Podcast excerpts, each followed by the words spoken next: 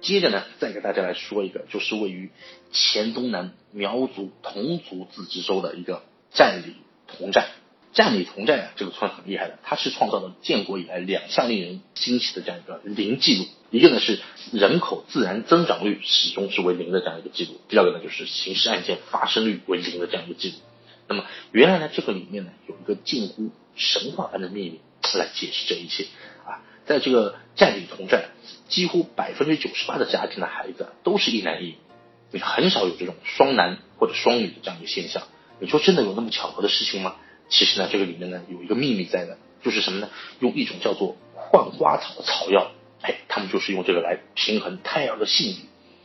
在整个同寨里面，并非每个人都是知道这个换花草的庐山真面目的，能有资格知道的呢，也就一个人。这种人呢，在当地被称之为药师，并且这个药师呢，都是传女不传男，非常的神秘。啊，它不像其他地方，像中国很多地方都是重男轻女啊，但是在这个地方，他就重女轻男了，哎，他就传给女的，不传给男的，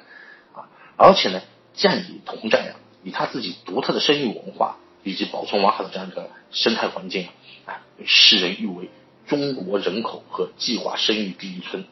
啊，那么这个村啊，至今都是保存的十分完好的这样一个自然生态环境，所以说它那边的话，你看上去就是森林密布啊。而且空气也很清新，对吧？你几乎找不到任何现代化的这样一个污染在里面的。所以说呢，这个占里村本身也是被一个茂密的森林所覆盖啊，像这种啊树林里面这种低矮的木楼，看上去就很像一个原始时代的这样一个部落，而不是像其他的这种现代化的这种村落。所以说这种地方，只有你自己深入其中，你才会感受到这样一个独特的文化和这个文明。所以说呢，这个地方呢，我其实也是非常。推荐大家值得去探索的这个地方。